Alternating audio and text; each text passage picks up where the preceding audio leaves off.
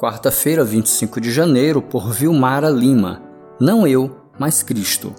Fui crucificado com Cristo. Assim, já não sou eu mais quem vive, mas Cristo vive em mim. A vida que agora vivo no corpo, vivo-a pela fé no Filho de Deus, que me amou e se entregou por mim. Gálatas 2, verso 20.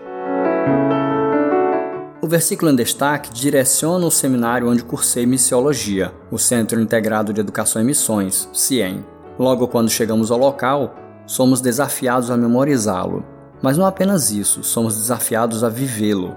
Paulo escreve esse versículo depois de contar que Pedro, por medo daqueles que pregavam a circuncisão, havia se afastado dos cristãos gentios. Paulo condenou sua atitude e o exortou, lembrando-lhe de que ninguém poderia ser justificado pela prática da lei. Estar crucificado com Cristo significa aceitar que a salvação é obra dele, que não podemos ser salvos pelo que fazemos ou deixamos de fazer, mas simplesmente pelo que Jesus fez por nós na cruz. Quando entendemos isso, buscamos viver de forma a satisfazer não a nossa vontade, mas a dele.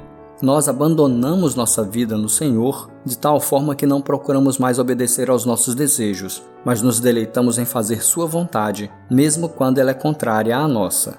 Viver pela fé no Filho de Deus é saber que, uma vez salvos, somos cuidados de maneira especial, que não estamos sozinhos, que estamos seguros em Seus braços e que Ele sempre está conosco cercando-nos com seus muros de amor. Você já experimentou viver assim? Não há no mundo nada melhor.